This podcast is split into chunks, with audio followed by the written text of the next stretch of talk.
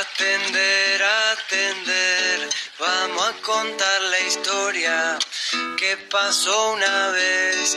La historia de aquel hombre, mitad rana y mitad pez, que un día en la laguna se dio cuenta que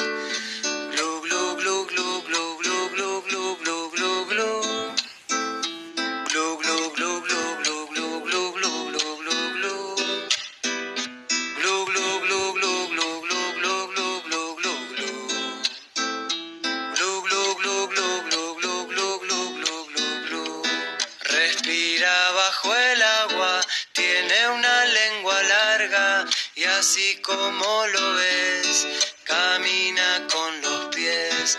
De noche en la laguna, no hay ninguna duda, él sabe que no hay miedos debajo de la luna. Muy buenas noches, esto es Siga Palo, 115 podcast. Cuatro pesos de propina. Glu, glu, glu. ¡Vamos!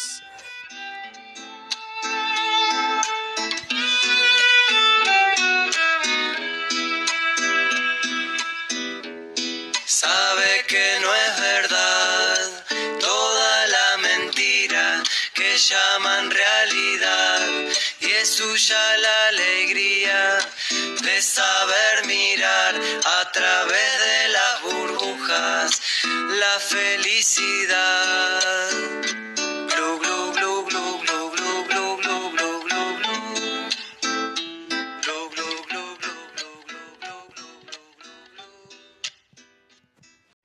Muy buenas noches, ahora sí, eh, esto es Siga Palo, 115 podcast.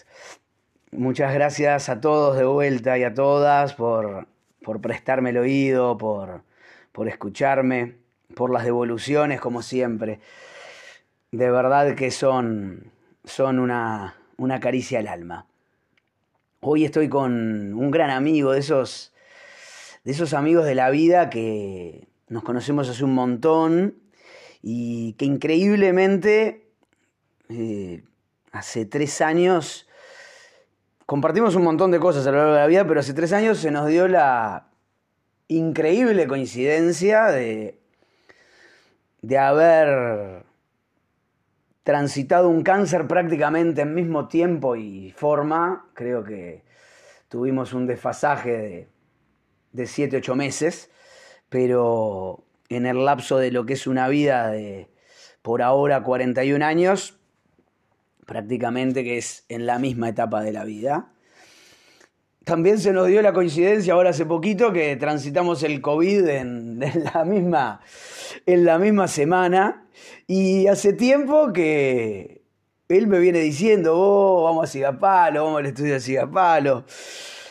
Y bueno, hoy está acá, bienvenido, bienvenido Alejandro, bienvenido Cheja a Sigapalo, gracias por venir. Gracias a vos por la invitación. Un placer estar acá. Bueno, muchas gracias. Eh, la verdad que justo antes del podcast y desde hoy a la tarde que fue que se planificó, fue todo medio espontáneo. Que, que claro, Cheja me dijo, bueno, voy a planifico temas, cómo funciona, cómo, cómo se graba el podcast, de qué trata, para dónde encaramos me puedo equivocar, no me puedo equivocar, puedo fallar, no puedo fallar, y bueno, la verdad es que todo eso en Sigapalo está permitido, eh, está permitido fallar, está permitido equivocarnos, y, y como le dije hoy, olvídate del tema, deja que el amor te llene por completo y, y que las palabras salgan desde la desde la conciencia y desde lo más profundo del alma y no tanto de, tener algo planificado que a veces logramos que salgan más de la cabeza que del corazón. Así que, bueno, ahora sí te paso el micrófono como para, para que te vayas soltando y habituando, habituando a hablar. Habituando a hablar. Bueno, como te dije, un placer eh, que me hayas invitado. Eh, Cuando te pregunté justamente de, de planificar, de qué vamos a hablar, es porque cons- considero que, que, que soy bastante planificador, me gustan las cosas planificadas y muchas veces me pasó en la vida que, que las cosas no planificadas terminaron saliendo, saliendo mejor que, que aquellas que tantas veces este, pensé y repensé.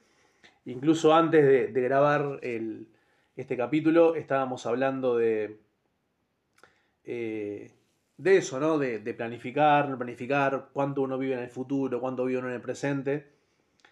Y, y por lo menos hablo por mí, que soy bastante, o me considero una persona que vivo bastante Estructurado, capaz. eh, no sé si estructurada es la palabra. Eh, sí, sí, bueno, en realidad sí, sí, tengo algo de bastantes estructuras. Considero que las estructuras sirven siempre que no te aten. Tal cual, tal cual. Eh, considero que con el correr del tiempo... de No, verdad- pará, es que y te corto. Lo que pasa es que cuando una estructura te ata, deja de ser una estructura y pasa a ser casi que una cárcel, ¿no? Eh, Sí, Porque ya pasás a estar preso de tu propia estructura que al principio te daba garantías de algún modo y seguridad para caminar derechito por el camino hasta que, de, bueno, el camino se torna sí. ahí, embarazoso. Sí, igual es, es como que me gusta siempre tener un... un- o, o considero que siempre me gusta tener como un esqueleto, ¿no? Como decir, bueno, eh, uno se puede mover un poquito a la izquierda, se puede mover un poquito a la derecha, o se puede mover mucho a la izquierda o mucho a la sí, derecha, sí. pero sí tener por lo menos una hoja de ruta trazada de, de- de lo que uno quiere hacer, lograr o hacia dónde ir. Eh, Perfecto. Eh, el hacia dónde, en el Sí. hacia dónde estoy completamente de acuerdo. Hacia Que- dónde quiero llegar. que puede ir cambiando, ¿no? el, Puede ir mutando. claro, el puede transcurso se va dando. Puede ir mutando. Yo creo que es lo que, lo que a mí siempre me, me- me gusta y capaz que este, podemos compartir o no es eh, por lo menos tener claro inicialmente hacia dónde uno quiere llegar. Después en el camino, eh, el camino se va haciendo y uno lo va trazando y uno Sí, va, sí. va dando marcha atrás N veces o paso para el costado y uno se va moviendo, acomodándose a como se van dando las situaciones Tal cual. pero sí tener eh, el objetivo bastante claro de, bueno, qué uno quiere lograr, ¿no? Em, creo que es, es importante el, el trazarse objetivos y tener claras las, las metas. No, lo- los objetivos sí, concuerdo de, de que a veces planificar un objetivo suma un montón.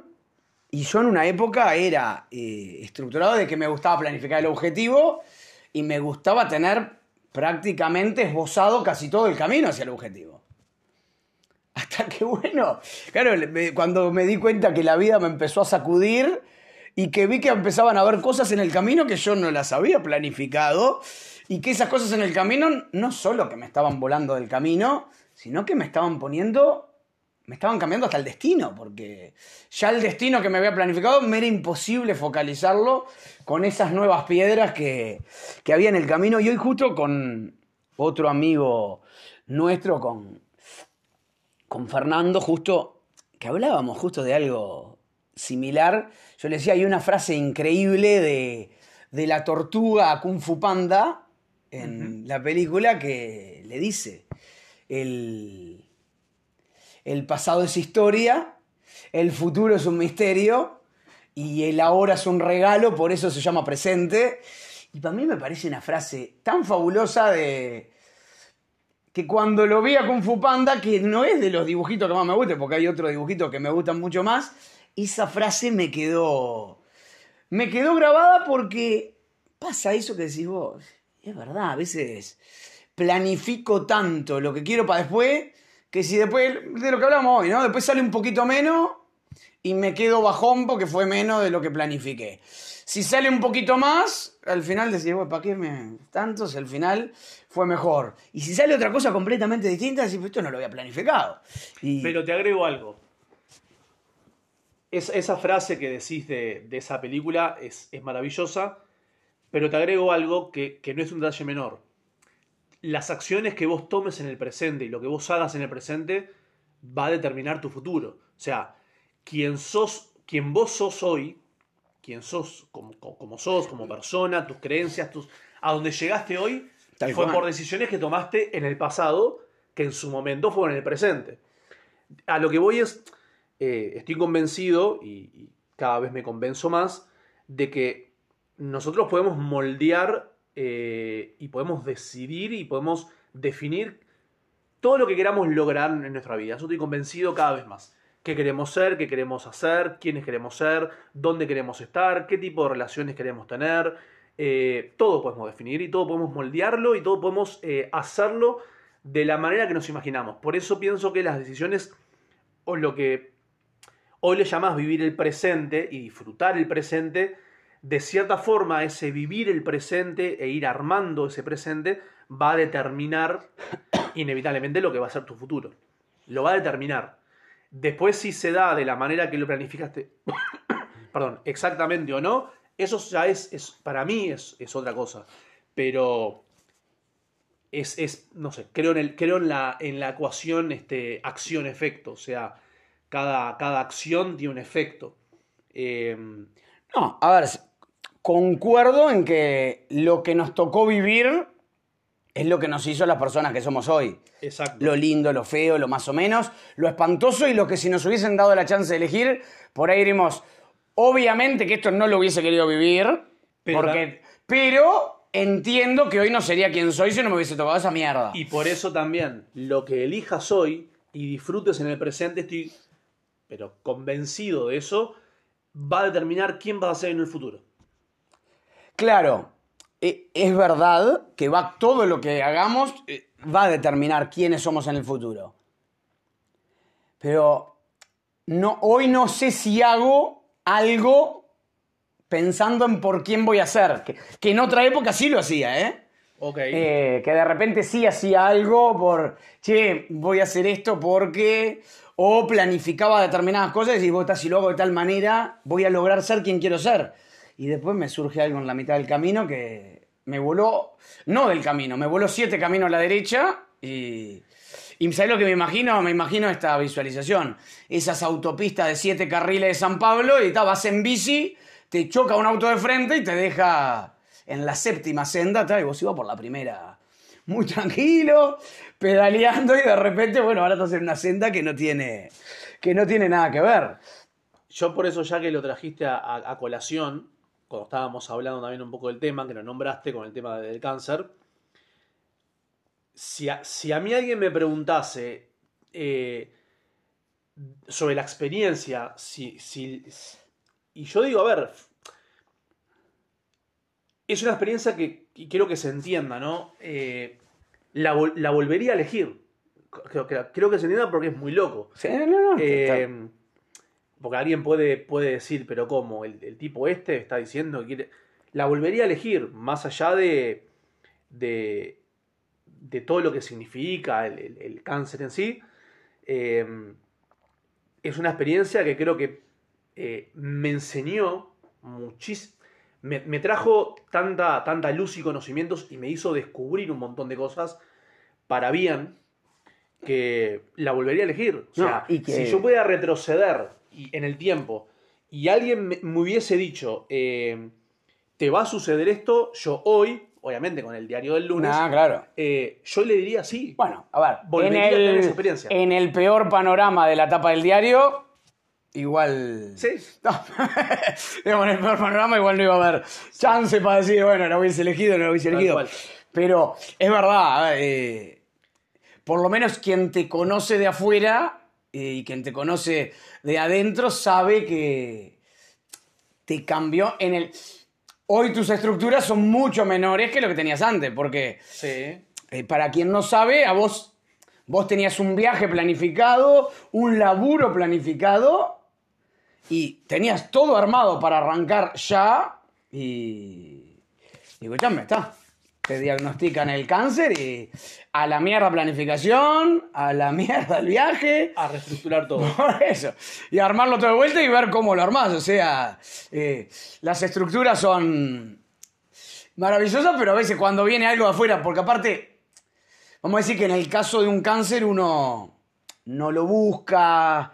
eh, a ver, yo, yo puedo poner también el ejemplo del VIH, ¿no? Que por ahí es estigmatizantemente hablando, se puede decir, che, se lo buscó, ¿no? Porque, porque se drogó, porque tuvo eh, desbunde sexual, qué sé yo, depende eh, cómo se lo, haya, lo, se lo hayan transmitido a la persona que sea. Pero así todo, la persona que haya hecho lo que hizo, tampoco lo hizo pensando en, qué sé yo, el adicto, como en mi caso, lo hace porque tiene una enfermedad que no puede dejar de consumir, se le brinda la oportunidad y ni siquiera te pones a evaluar del riesgo, del no riesgo, no evalúas un carajo. Y lo que tenés es una enfermedad y lo que querés es solucionarte, calmarte el alma dolorida en ese momento. Y bueno, después el diario del lunes te dice, vos, flaco, mira que la cagaste feo y ahora tenés que apechugar.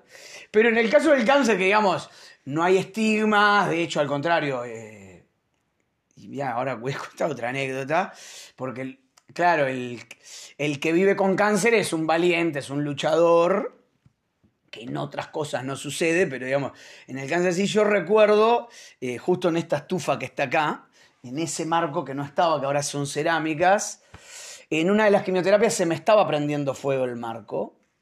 Y yo estaba, eh, posta creo que fue la quimio más débil que estaba. Y ese día me acuerdo que yo, una y media de la mañana, estaba arrancando el marco con la fuerza que no sabía ni que tenía. Y el pensamiento en mi cabeza que me daba vuelta era, pelotudo, si morís, eh, si morís luchando contra el linfoma sos un peleador, pero si morís prendido fuego sos un gila cuadros de novela, porque aparte se te prendió la casa sola, un boludo, metiste mucha leña, se te calentó el marco, sos un gil, vos pusiste una estufa al lado de un marco de madera, no encaraste. Entonces, ay, ahí, viste, algo que es. eh, Pero viste qué linda la frase que dijiste en un momento. eh, saqué fuerzas de no sé dónde. Algo así dijiste. sí, recién. sí, sí, claro. Y creo que eso es un poco lo que. Lo que marca. O si, si hemos compartido charlas de, sobre esto. Creo que eso fue un poco lo que mar- marca la, cuando le das pelea a una enfermedad que, como decís vos, nadie la elige, nadie la quiere tener, o no- nadie la elige tener. Tal cual. Ojo, a una enfermedad y a cualquier situación de la vida de esas que Sí. no querés vivir, que vos tuviste las tuyas y yo he tenido las mías. Y, y que a veces, a ver, la pasás mal muchos años, porque no es que por ahí la enfermedad de repente incluso es algo más transitorio, pero a veces hay cosas, eh, qué sé yo, de lo que estábamos hablando, ¿no? De esas cosas de las familias, viste, que quedan ahí sobrevolando los ambientes familiares y que por ahí te tienen incluso a peor maltraer que una propia enfermedad, porque la enfermedad, de última, estás en un mano a mano que con el diario del lunes veremos cómo sale, pero en el momento estás. Pero en, esos, en esas movidas familiares ya hay mucha más gente y hay como un pseudo respeto que nos vemos obligados de algún modo los seres humanos a tener que respetar a la familia y. Claro, y a, veces todos nos terminamos guardando cosas por respeto a- al resto. Y en esos casos duele incluso más, pero también cuando lográs superar esos pasos, decís vos. "Uah". Y no es que te sacaste una mochila de la paz, te sacaste la tuya, la del abuelito, la de la abuelita, la del papá, la del tío, ¿viste? La de toda la familia y decís vos, ¿qué, qué tenía en la espalda? ¿Cómo? Y está ahí simplemente, che, conté lo que me pasaba. Eh, y bueno, en la enfermedad obviamente se nota mucho más y lo puede notar mucho más el que lo vivió de afuera. Eh, porque a veces el que lo ve de afuera no sabe que, pa, qué horrible, ¿no? Entrar con cáncer y a veces no se da cuenta que es una oportunidad única que tuviste en la vida de, Tal cual. de perderle miedo a la vida cuando antes de repente pensabas que le tenías miedo a la muerte y en realidad era completamente opuesta a la sensación, pero hasta que no estás por perder la vida, ni siquiera te pones a evaluar que lo que efectivamente Ah. era eso. Eh, A a mí lo que me pasó específicamente fue algo muy, muy parecido a lo que vos decís. Eh, eh, en esa época, y, y- y trato de mantenerlo hoy más vivo que nunca, justamente eso. no, me sentía más vivo que en otros momentos de mi vida que estaba, llamémosle, sano. Sano, sano, claro. claro. Eh, médicamente sano, ¿no? O sea, Sí, sí. eh, bajo los estándares de lo que significa estar sano. Eh, y me pasó que en ese, en ese periodo de, de- de transitar la enfermedad y, y me sentía más vivo que nunca, o sea, y me sentía mejor que nunca, y a veces hasta, hasta no... Como que yo mismo, me- si alguien me miraba de afuera, decían, pa, pero este, este, este tipo no, no, no está transitando una enfermedad". claro, claro. claro. Eh, a veces es mucho más, eh, seguramente te ha pasado, es mucho más para, para el de afuera, es mucho más para el otro, Sí, claro. eh, que para uno mismo. O sea, incluso eh, chistes que uno se puede hacer a uno mismo, chistes con humor, chistes que uno puede decir, bueno, pa, qué humor negro, pero que a veces desco- descontracturan ciertas situaciones. eh, cuando vos en realidad capaz que no sabés lo que podía pasar Y no, en no el futuro. Eh, pero ayuda como a, a- a sobrellevar, o sea, y, y creo que también lo que hablamos muchas veces con la actitud que vos le pongas, o sea, eh, cuando vos decís, bueno, yo de esta salgo, o sea, Sí, sí. Eh, a ver, es, es- es lo primordial, la actitud, el- con la actitud que vos enfrentes el problema, este o, o tantos en la vida, ¿no? Pero digo, el enfrentar una enfermedad te va a ayudar quizás a enfrentar otros problemas, darte, darte cuenta de que eh, de eso radica, te diría que el 90% de, de la cura o el éxito en lo que emprendas, de la actitud que le pongas. El 10% para mí es todo lo, otro que, te diría que rodea. Rodea más que nada al, centro que para mí es la actitud. Porque aparte, eh, con- concuerdo en la importancia de la actitud, es eh, fundamental. Y para mí lo otro que es fundamental es que te, por primera vez, después de capaz eh, X cantidad de años, te vol- volvés a tomar conciencia total de que desde que naciste, en algún momento vas a morirte. Y en ese momento tomás conciencia de que puede ser ahora. Eh, puede ser en dos horas, puede ser eh, en diez días. Y claro, y yo a veces hablo con gente que está viviendo la misma situación. Y digo, "Ta, pero no pienses eh, en lo que puede pasar en, seis meses. Uno, porque no sabes lo que va a pasar. Y dos, porque capaz que salís ahora del consultorio y en seis meses vos te convencido que otra vez, y saliste del consultorio y te pisó un camión, o sea. Y no depende de vos. Y ya hay algo que no depende de vos. Y te das cuenta que. eh, Y aceptás la vulnerabilidad, ¿no? Que bueno, ya está, naciste, te vas a morir. ¿Cuándo? No lo sabés. Y lo único que podés hacer es ver cómo transitas esa etapa. Después el resultado final yo, yo qué sé, ¿de quién depende? Eh, en mi caso creo que depende de Dios, pero lo que puede depender de mí es, bueno, ¿qué hago en el en ese interín? ¿Cómo lo camino ese interín? Vos sabés que me, me haces acordar este, a, a una frase espectacular que hay en un libro que se llama La Sociedad de la Nieve, capaz que lo leíste, Perfecto. eh, que trata sobre, bueno, los 16 sobrevivientes de los Andes. Y en el capítulo de, de Fernando Parrado, que es un, un capítulo que el libro es maravilloso y, y lo recomiendo para cualquiera que no lo haya leído. En el capítulo de Fernando Parrado, él, él comenta que, y, y me impactó, es- esa frase me impactó. En el momento dice, cuando, cuando quedan solamente ellos dos, él y Canesa en esa travesía. En la travesía por la montaña, sí. por, por la cordillera, que ya en un momento Canesa medio que como que desiste, o estaba dudando, y Fernando le dice, yo sigo y quiero que me acompañes. Y ahí Fernando, este, Fernando eh, Parrado dice que él tomó la decisión más difícil de su vida. Él ahí tomó la decisión de eh, cómo se iba a morir y con quién iba a morir. Él, él- él- lo hace muy gráfico. Él dice que él iba a buscar la salida eh, a lugar. Y aunque se golpeara mil veces contra el hielo, él iba a seguir hasta que un día, hasta que en un momento, perdón, no se pudiera parar más. Y él dice, yo en ese momento, en ese instante, tomé la decisión de cómo me iba a morir sabía que me iba a morir en la montaña y con quién me quería morir. Le estaba pidiendo a mi mejor amigo Sí, sí. que me acompañara. Y Sí, sí, a morir juntos. a morir juntos, exactamente. Eh, después, obviamente, bueno. Sí, sí, el desenlace final El ya- desenlace final es, es otro.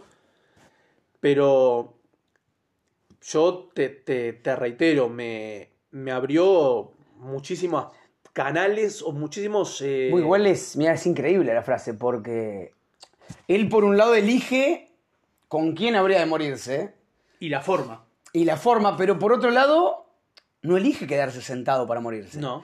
Dice, bueno, vamos a caminar y bueno, si toca morir, vamos a morir ahí, pero de algún modo había un algo más, ¿no? Estaba... Y bueno, y, y tal vez Dios, seguramente Dios, les dio el regalo de decir, vos, te la jugaste, te animaste, bueno, eh, tomá, porque... ¿Sí? Después de esa frase que cruces, porque después que le quites esa frase, bueno, nos quedamos acá arriba y ya está, y esperamos morir congelado en, en la próxima noche de nieve y en el pico de la montaña que nos arrastre una bola de nieve para abajo, pero el viaje es que el loco igual eligió seguir caminando. Porque en algún punto creo que está en esa la clave, ¿no? En, y cuando creo que hablas de actitud es eso, en, bueno, capaz que vamos a morir acá. Es real, es- una posibilidad real. También lo era tres días antes de un diagnóstico, pero desde que te dan el diagnóstico lo ves mucho más real. Y ahí lo único que ves es, ¿sabes lo que es? Yo voy a seguir caminando. Porque si igual entre acá o, en, o allá, bueno, por lo menos vemos. Yo qué sé, allá capaz que, capaz que cambió la jugada, yo qué sé. Y creo que ahí está la actitud. Y que, y que como en muchos aspectos de la vida, que no, el, el cáncer no, no escapa, ¿no? O como cualquier enfermedad, pero digo, bueno, sí, sí, sí, sí. eh, transitamos los dos eh, el cáncer, tenés la incertidumbre de, de no saber qué va a pasar después, ¿no? O sea, eh, siempre es un paso y tenés esa incertidumbre y, y pequeñas cosas son grandes victorias, ¿no? O sea, cada avance son grandes victorias. Y, y a veces, eh, como también pequeños reveses, pueden ser Sí, claro. duros golpes. Tal cual. Pero uno tiene que, que- que siempre eh, asumirlo y, y yo, yo particularmente hablo de, de mi caso y lo hemos compartido Sí, sí, en, sí. en muchísimas oportunidades. Yo desde el día que me lo que me diagnosticaron, yo, yo sabía, tenía claro que yo lo iba a, a- a vencer. O sea, para mí era como un... Ya me morí, era, era una- era un contrincante, era un rival y para mí era, era una guerra que había que ganar. Yo lo iba a destruir. O sea, en mi cabeza no, está, no había dos opciones. Claro. Este.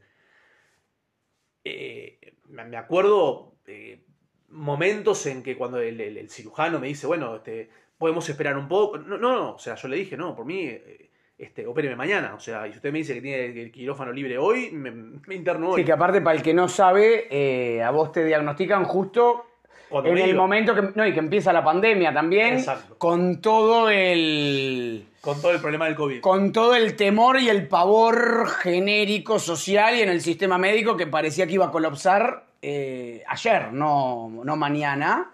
Tal cual. Entonces, todo hacía mucho más embarazoso la jugada del ajedrez de que te quisieran operar o no. Tal cual. Y atándolo un poco a lo que vos decís, viste que eh, se habla mucho de que el cuerpo habla, ¿no? O sea, somatizamos, Sí, sí. psicosomatizamos Sí. todo lo que, lo que nos pasa. Y este, yo con el, con el cáncer de, de tiroides, eh, buscando una vez, este, decía eh, que era, era por, por no por guardarse muchas cosas que uno tenía que haber dicho en determinado momento, ¿no? Claro. Justo en la zona de la garganta. Sí, claro. Todo tiene un significado, ¿no? Una se me dio Sí, sí, por, por la bio- buscar- biodecodificación, buscate. Exacto. Este, y bueno, y me quedé como pensando en eso y, y, y uno se queda pensando, ¿no? Y, y cuando uno hace la autocrítica, uno dice, pero si yo, pero si yo siempre digo todo lo que pienso, pero y, y si no me guardo nada, y, y después en realidad uno empieza como a, a escarbar más adentro Eh, y, a- y, a- y vayas a ver uno cuántas cosas guardó desde hace cuánto tiempo. Porque capaz que uno mira en la edad eh, adulta, bueno, no, antes, es que normalmente son las cosas que no dijiste. Porque Eh. aparte no es me guardo lo que pienso, sino me guardo lo que siento. Es- bueno, sí. Que eso es lo mucho más jodido. Exacto. Porque a veces decir lo que pensamos lo decimos porque sale de un ondazo. Y creo que cuando. Por eso en Sigapalo digo que no hay guion y que no hay tema, pues, para que justamente no digamos lo que pensamos y que digamos lo que salga del corazón. Pero es verdad, normalmente es lo que guardamos en las primeras etapas de la vida. Y hay ahí como una cosa en eso que decís vos de de gente que vive situaciones emocionales complicadas y a los 6, 7 meses les aparece Algo. alguna eh, Sí. enfermedad de lo que sea o algo que les está marcando, pero digo, desde una gripe, de, digo, eh, detallecitos, ¿no? El cuerpo habla. El cuerpo habla y bueno, Sin y hay que aprenderlo a escuchar. Bueno, por ejemplo, en el caso del linfoma era eh, la falta de, de amor propio. Y claro, quien me conocía me decía, vos, pero si vos estabas siempre pum para arriba. Sí, bueno, está, pero por dentro capaz que yo no estaba tan pum para arriba y, capaz que no. y por dentro lo que yo precisaba era aprenderme a amar a mí como no, no lo había hecho. Y bueno, está, y, y siempre digo que estoy re agradecido, bueno, a vos entre, entre tanto, que fueron los que apechugaron ahí los primeros días, que me sacaron del pozo porque yo estaba, estaba knockout los primeros días, un poco por, por la enfermedad crónica del VIH más el cáncer, era como un combo ahí que yo no sabía cómo mierda lo iba lo iba a sortear, ni cómo se iba a dar, ni de qué se trataba, hasta que bueno, está, llega a ese punto que decís, bueno, no, está, pará. eh, dale, vamos, vamos y nos damos contra lo que haya que darnos y tal, y vamos. Y lo que siempre traté de, de no. de no. de no querer sentir. que nunca se lo pregunté a nadie. eh, es, es- es ese punto en el que vos decís. Bueno, estoy transitando una enfermedad. Tampoco quiero que me mires con lástima. O sea, hay, hay una línea muy delgada a veces Hay algo de eso. para la gente eh, que a veces también le puede pasar a uno, ¿no? Cuando ve a uno en otra situación de, este, de enfermedad, Sí, sí, claro. digamos. Yo siempre trataba de, de- de pensar, o, no, la- o sea, o siempre eh, lo pedía por dentro, porque no, no daba para decirlo, de que la gente no me mirase como con pena de, pa, pobre, tiene cáncer. O sea, no, o sea, es lo que me tocó, Sí, sí, tal cual. eh, hay una línea como muy delgada. No, la línea es muy fina. eh, yo eso, la verdad, tuve el gusto de algún modo de verlo en la sala de quimio. Eh, en la sala de quimio ves muchas cosas porque compartís con más gente. Y, y recuerdo puntual, un, un botija de capaz 18, 19 años. Normalmente la gente entra sola salvo los niños chicos. Y ese gurí, que no era un gurí, sino era un muchacho de casi 20 años, porque capaz que tenía 23, ¿viste? yo no sé, entró con la madre a la sala de quimio. Y yo veía que el gurí, digamos, si estaba sentado donde estoy yo, él miraba hacia su derecha, como mirando hacia el vacío y a la sala de al lado, y la madre que se le sentó a su izquierda lo miraba con una cara de pobrecito, mi hijo se va a morir. Y, y yo mientras escuchaba mi música de medicina y estaba patas para arriba en mi poltrona y sonriendo y a veces cantando en voz alta, que me pedían incluso con esta vocecita que, que, me callara, yo decía, pero señora, por, favor, no, no, no lo mire más con esa cara a su hijo porque eh, usted lo está enterrando antes que su hijo tenga oportunidad de pelear. Y, y en ese interín cae una enfermera. pues Las enfermeras que están en la quimio tienen una capacidad, Sin duda. tienen un amor muy grande para dar y tienen una percepción mayúscula. Dijo, señora, eh, le vamos a pedir que acá no puede haber compañía, salvo para los niños muy chiquitos, así que le agradecemos. Salió la señora y enseguida el gurí empezó a mirar para adelante, sacó un libro, Cambió se- se puso a leer y vos decías, "Oh, este tipo se va a curar. Yo no sé si hoy se curó o no, Pero tres minutos antes vos no veías un buen final y tres minutos después vos veías que el tipo por lo menos ya decidió caminar la montaña, ¿viste? Está. Es, si esa será la forma de morir, será. Pero será caminando.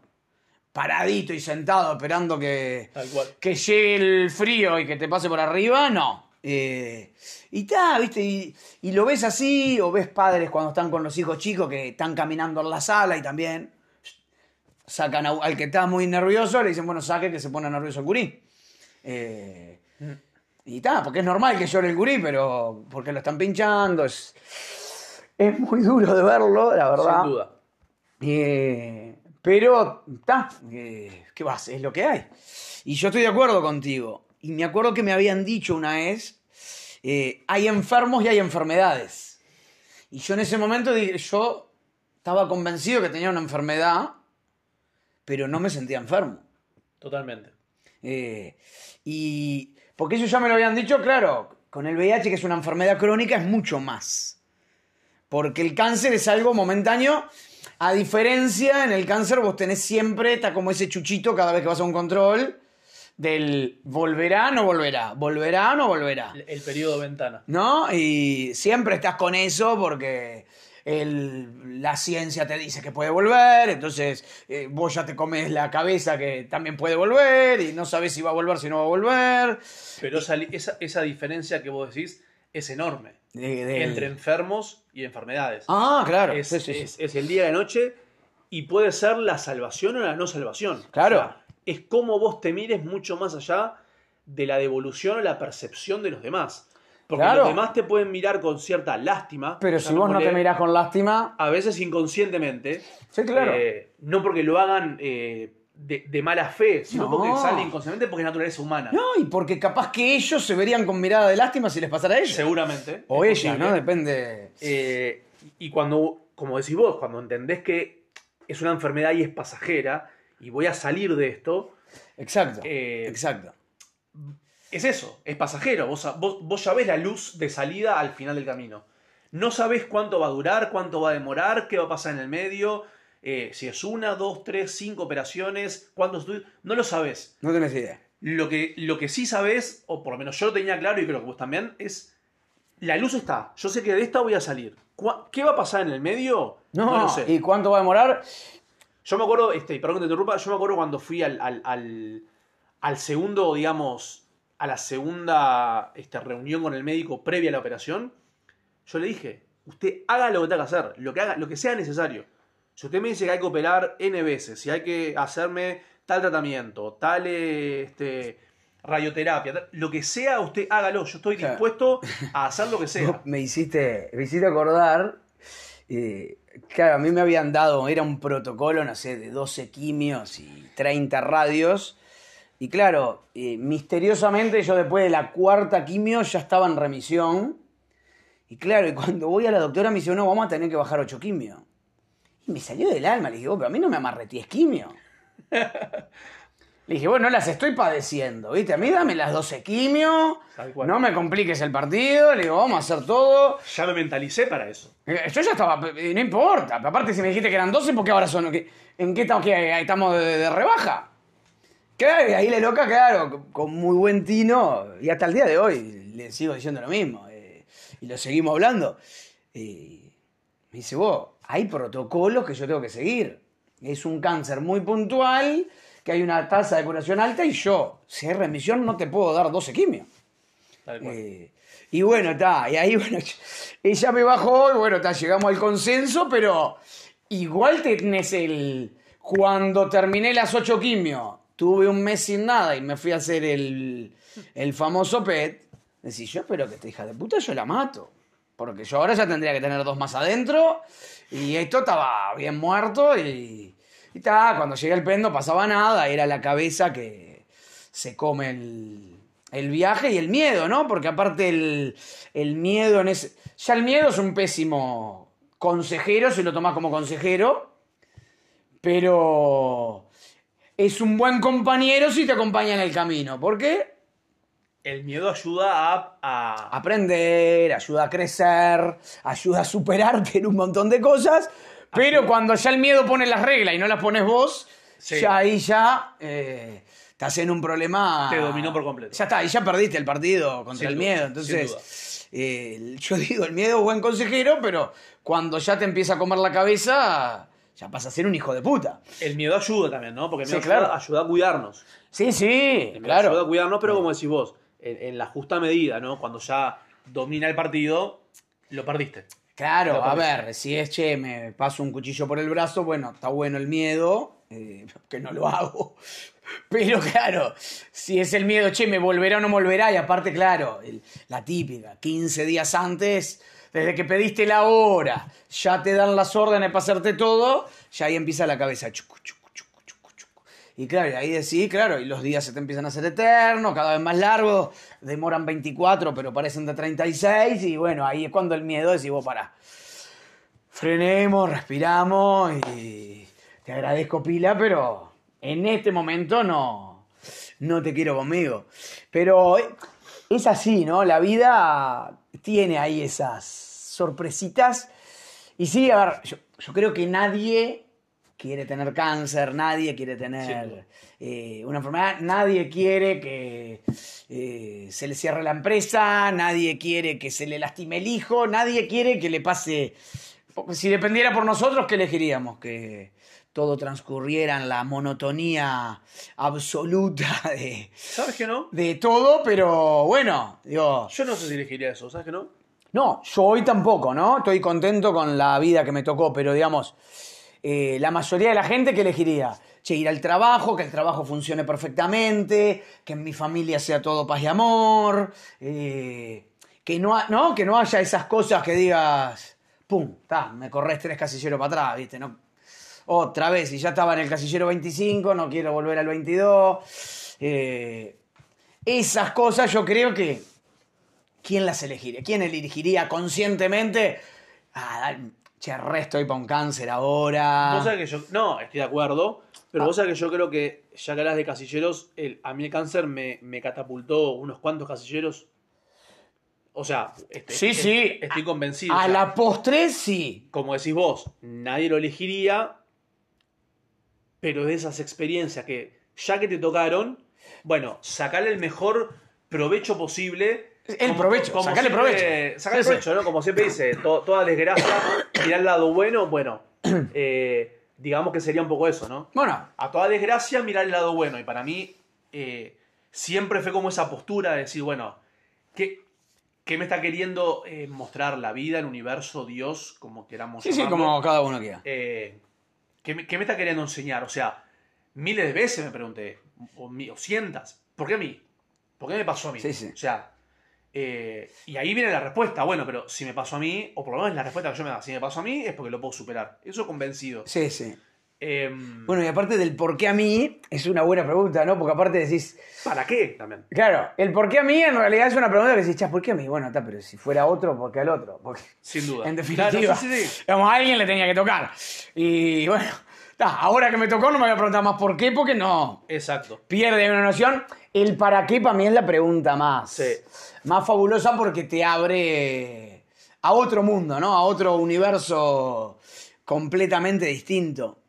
Y, y, y está claro, y concuerdo 100%. eh, me tocó, en el momento te golpea y te tira para atrás porque te detiene un montón de cosas de la vida de, la que, tener, de las que tenés la cabeza puesta, eh, los miedos de que se te termine la vida, porque no, Sí. es, eh, no es otra cosa que eso. Pero claro, después que, lo, después que elegiste salir a caminar, y en el trayecto ya te vas dando cuenta. Y yo siempre cuento una que me pasó con, con Yair, eh, que él cuando yo comenté que ya había salido y que estaba todo bien y que estaba curado, él me dijo, bueno, estarás feliz ahora. Y yo siempre cuento lo mismo. eh, que me quedé en silencio unos segundos y hasta que me di cuenta le dije, no, pará. Sabes que ya estaba feliz. Estoy re contento, pero estoy aliviado porque yo en realidad ya me sentía curado. Yo llego a un punto en que ya está. Supuesto. Sí, es verdad que necesitas un montón, porque nos criamos en un mundo en que necesitas, sí, que venga el médico y te diga, vos flaco. Necesitas que la ciencia lo confirme. Eh, necesitas que vengan y te digan que te curaste. eh, por ahí hoy, años después, capaz que podría haber, pero en ese momento y cagado hasta las patas, eh, lo digo con total honestidad.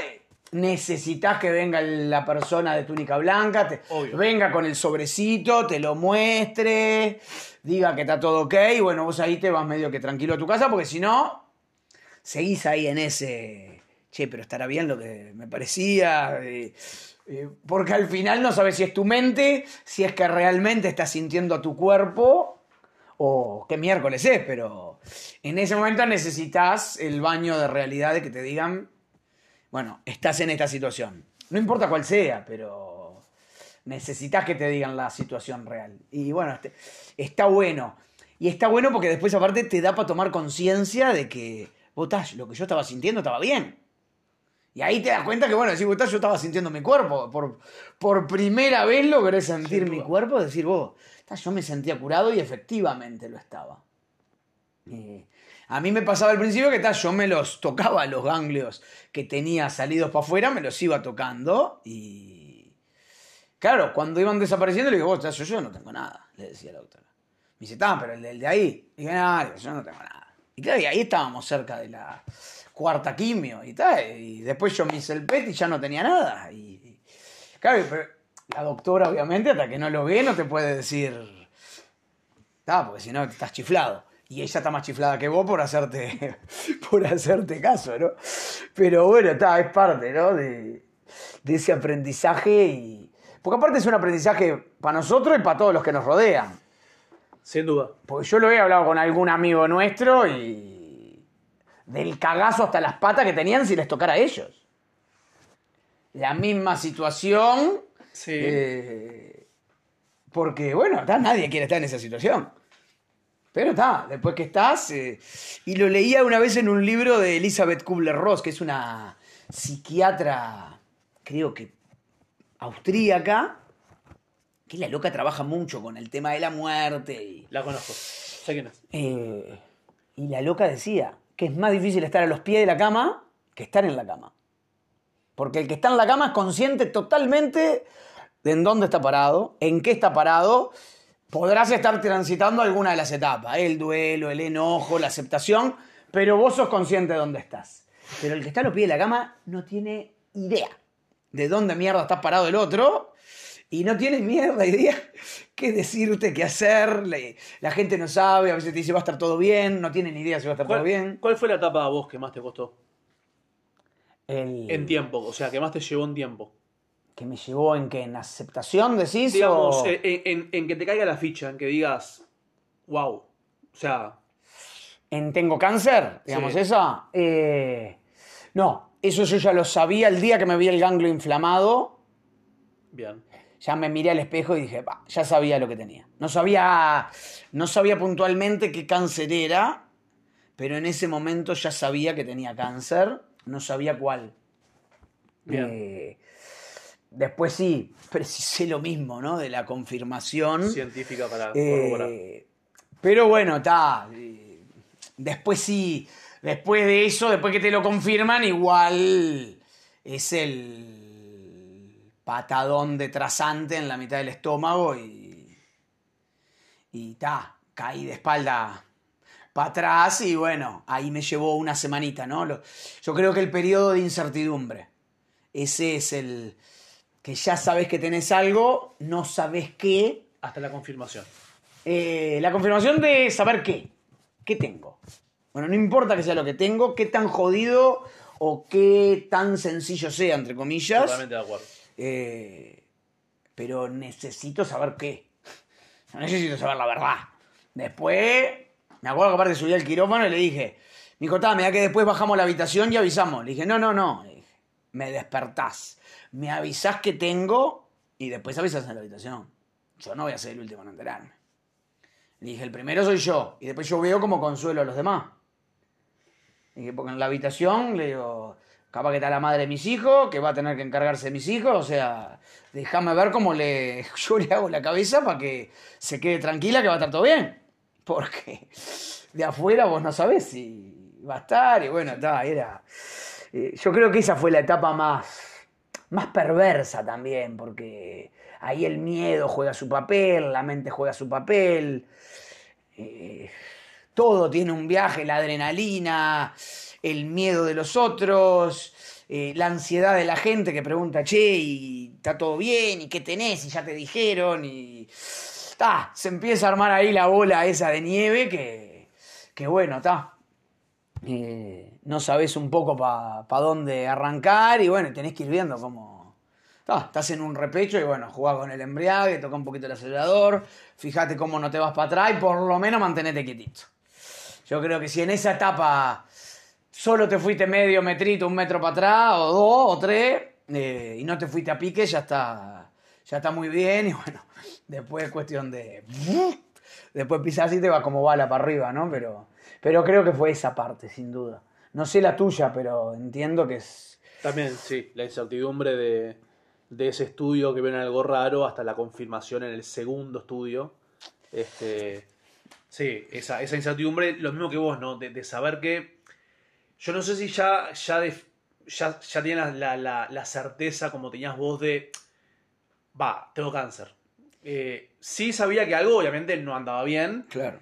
Me inclinaba un poco para ese lado, porque me podían haber dicho siempre. Yo eh, hablé contigo en, aquellos, en, esos, en esos días, me acuerdo. Sí, claro. Yo me acuerdo que hablé Este, contigo. en esos días. No, no sé si lo llevaba para el lado del cáncer. Sí, de que obviamente, sí, acá hay algo raro, algo no Sí, está sí, bien. sí, sí. Eh, pero no, no, no me. Pensé que el impacto de la noticia iba a ser ma- mayor, o sea, Claro. eh, creo que también hay eso, ¿no? Creo que, cuan- creo que mentalmente te vas preparando Sí, sí, te vas preparando. en esos días de incertidumbre entre un estudio y la confirmación, el, el, el Sí. siguiente estudio, al tu, tu cabeza al irse preparando, creo que la noticia te golpea, pero te golpea menos. Sí. A, a- a mí, sí. Porque ya sabes que hay algo fuera de lo normal y que algo Ah, no está bien. Ya sabes que hay algo que no Después está es bien. un tema de nombre. Eh, el nombre puede asustar más que otro. Sí, sí, sí, sí, más sí. que- Pero, Sí, pero, sí, de qué puede alterar más. pero ya, ya vas preparado, entonces creo que el, Sí, el impacto Sí.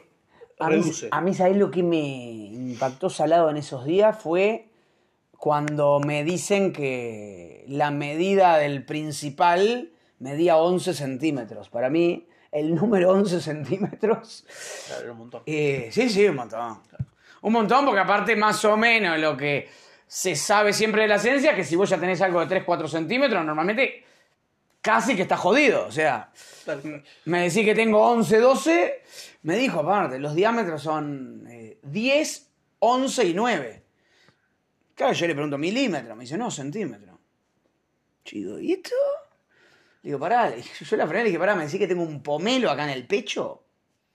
Dijo, sí, sí, no sé qué, me dijo, fijate, claro. Y, y ahí yo dije, pa. Bueno, yo ahí está, ahí la verdad que no. Directamente no fue el golpe, yo ahí me acuerdo que miré al cielo y me reí irónicamente y le dije, oh, sacámela. Porque ya. No, no te puedo creer. Digo, ya está. Digo, 11 centímetros. Digo, era. Tal cual. Digo, uno chiquito, digo, estábamos ya bien. Sí, sí, sí. No era como. Pero bueno, está, yo que sé, es parte de. Está, me, lo- me lo tomé también con este humor, que me lo tomo ahora, ¿no? Digo, mucho Que- llanto, pero bueno, también mucho humor. que para mí eso fue muy importante. Durante todo el.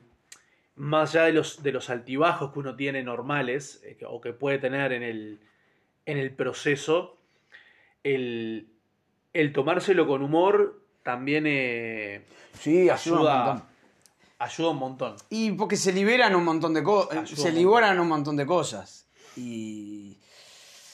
Y todo eso que tenés miedo de decir. eh, porque, a ver, tenés miedo de hablar de la muerte en ese momento, está claro. Entonces, eh, hablar con humor de la muerte, incluso en ese momento, eh, ya hasta desdramatiza el tema de la muerte. Entonces, la muerte pasa a ser un tema mucho más. Sí. que está todo bien.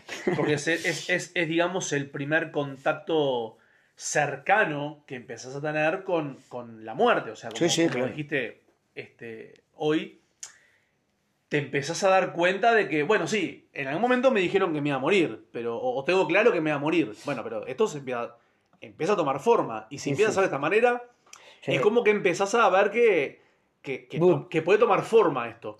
Más allá de que podés saber eh, que el, el cáncer que por suerte ambos tuvimos son cánceres de, de alta tasa de curación, etcétera, etcétera. Es como que ronda igual eso, o, o en algún momento. No, no, la- la- claro que ronda porque hay que La estar. cabeza se puede disparar para decir. Porque "Pa", aparte, si sos del 10%. Y si esto se complica y, y se empieza a ir para otro lado. Sí, si sos del 10%, perdiste. Este, claro, o sea, es una estadística. Y me acuerdo. Puedo caer de un lado como del otro. Claro, y ahí soy el Este, 100. O sea, claro. eh, yo me y mirá, y con esto, como para ya ir eh, liquidando, me acuerdo eh, una frase una vez que estaba hablando con mi viejo. Mi viejo estaba transitando ya su cáncer de próstata, la metástasis. Y un día me dijo, pa, me dijo, la verdad que pensé que iba a ser inmortal. Dije, papá, pero. Me dijo, siempre supimos que nacemos, vivimos y nos morimos. Me dijo, en un momento lo bloqueé y pensé que iba a vivir para siempre. Y dije, bueno, le digo, buenas noticias, le digo, digo, no vas a ser eterno, le digo, así que vas a tener la oportunidad de volver cuando quieras, ¿viste? Pero, pero bueno, está. Y yo me acordaba de esa frase que yo le había dicho a mi viejo porque me servía. Dije, bueno, se la dije a mi frase, a mi viejo como... La usás para vos. La- y después la, me tocó usarla para mí, así que, así que bueno. Vos pará, Chejita, bueno, gracias por, por venir. No sé si querés decir algo más, si no... Terrible experiencia. Gracias por invitarme. Por favor, bueno, un placer. eh, espero a toda la gente que, que lo escuche de la misma manera que se grabó, que fue a corazón, a corazón abierto y desde el amor total, así que, así que bueno. Y que quiero solo agregar una cosita para, para que se entienda bien. El, el- como, como decís, salió desde el amor, salió desde lo más puro y, y sin... No, no estamos intentando dar una receta de nada. Quiero que quede claro eso, ¿no? O No, sea, está claro que, a ver. eh, estamos simplemente eh, comentamos y charlamos este, como, como dos hermanos de la vida de cómo lo vivimos cada uno y lo que nos funcionó o pensamos que funciona. Eh, yo estoy convencido que funciona. No es una receta y quiero que se No, entienda. hay que ver. no lo hablamos desde ese lado tampoco, ¿no? No, es que no hay receta porque. Porque todas las personas somos distintas, porque. Todas las familias de las personas son distintas y cada uno viene con su historia al momento que le toca y. Exacto. Y de acuerdo a todos esos condimentos, cada uno hace lo que puede, de la manera que puede y, Tal cual. y con la ayuda de quien sienta que la tiene y, y bueno, está. Así que, bueno, muchas gracias, Placer querido. Y bueno, abrazo grande para todos, que ya estamos no excedido de tiempo, recontra. Hasta la próxima, eh, muchas gracias. Somos instantes, somos distintos, somos amantes del viento, somos lo mismo. Y tu locura ya no es veneno sale de adentro, se purifica en el cuerpo. La velocidad del mundo a tus pies, el ruido del agua, la violencia del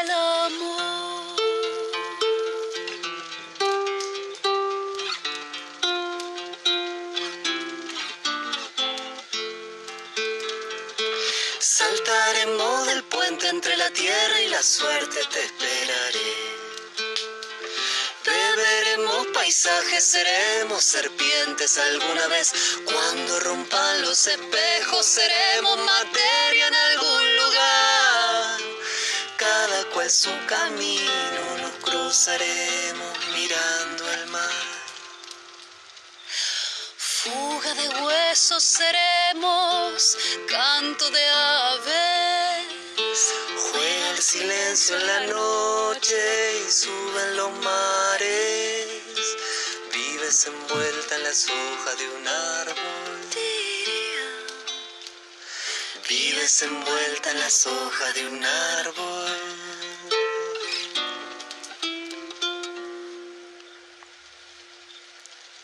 Saltaremos del puente entre la tierra y la suerte, te esperaré.